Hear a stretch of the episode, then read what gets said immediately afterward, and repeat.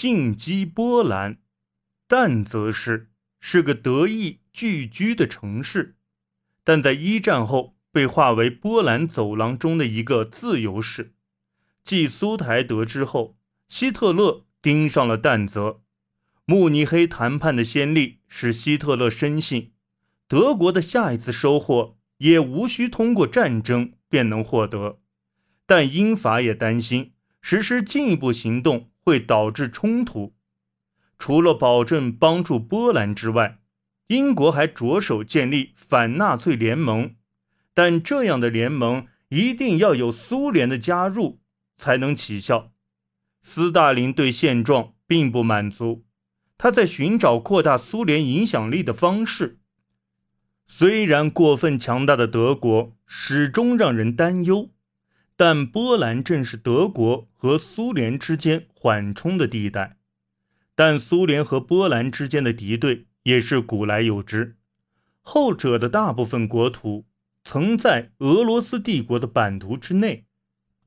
二十世纪三十年代初，苏联曾表示过。达成反德协议的意向，因此苏联和法国于一九三三年十一月签订了互不侵犯条约，后来又于一九三五年五月签订互助条约，承诺一方遭受无端侵略时，另一方将前来援助。但法国却并不积极，他拖延了条约的批准，也未进行军事对话。东欧的小协约国成员也不愿与苏联达成任何约定，英国则一向反感共产主义，还担心包围德国的战略会刺激他做出反应。不过，至此，斯大林对英国的方式也同样不感兴趣了。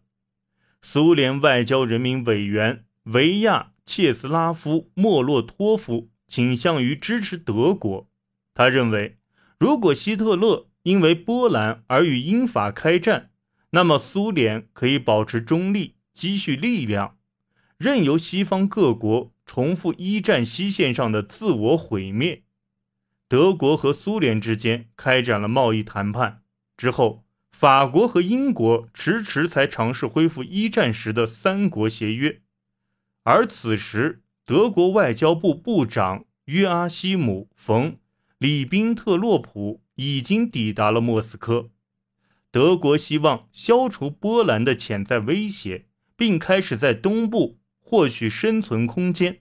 同时，法苏联盟也让希特勒不安。不论他对苏联有何长远打算，与苏联立约总能让德国放开手脚来对付法国。苏德开始谈判后，很快就发现。双方可以瓜分波兰和东欧，彼此都收获颇丰。苏德互不侵犯条约于一九三九年八月二十三日签订并公之于众，但条约的真正意义在于其附加的秘密协议中关于瓜分波兰以及芬兰、爱沙尼亚、立陶宛和拉脱维亚这些波罗的海国家的细节。希特勒如今可以入侵波兰，而不必担心苏联的干预。而且，如果他在波兰的战斗能够迅速取胜的话，德意志国防军还可以守住堡垒重重的法国边境，以防法国试图插手入侵波兰的准备工作从八月开始。当进攻开始时，德国并没有直接宣战，而是反乌。波兰虐待但泽的德意志人，在党卫军的策划下，边境上的一个无线电台遭到了波兰军队的袭击。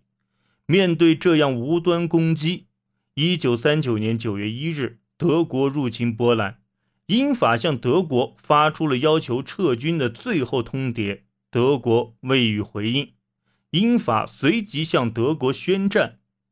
波兰军队规模不小，但装备落后。波兰没有制造现代化飞机和坦克工业，也没有购买这些装备的外汇，而英国先前保证的援助也迟迟没有到来。波兰人虽然在德国入侵前就已预料到自己希望渺茫，但仍决定奋力抵抗。法国在十五天后完成动员，发起攻势，鼓舞了波兰人的士气。波兰战役见证了德国部队采用的新战术——闪电战。过时的波兰空军在一日之内就被摧毁。接下来，德国空军就可以协助地面装甲部队。德军装甲部队的大批坦克击溃敌军防线，深入敌方领土，包围敌军阵营，扰乱其通讯和补给，打击其后方梯队。并且制造恐慌，步兵跟随坦克部队而来，扫荡剩余的抵抗力量，巩固占领区。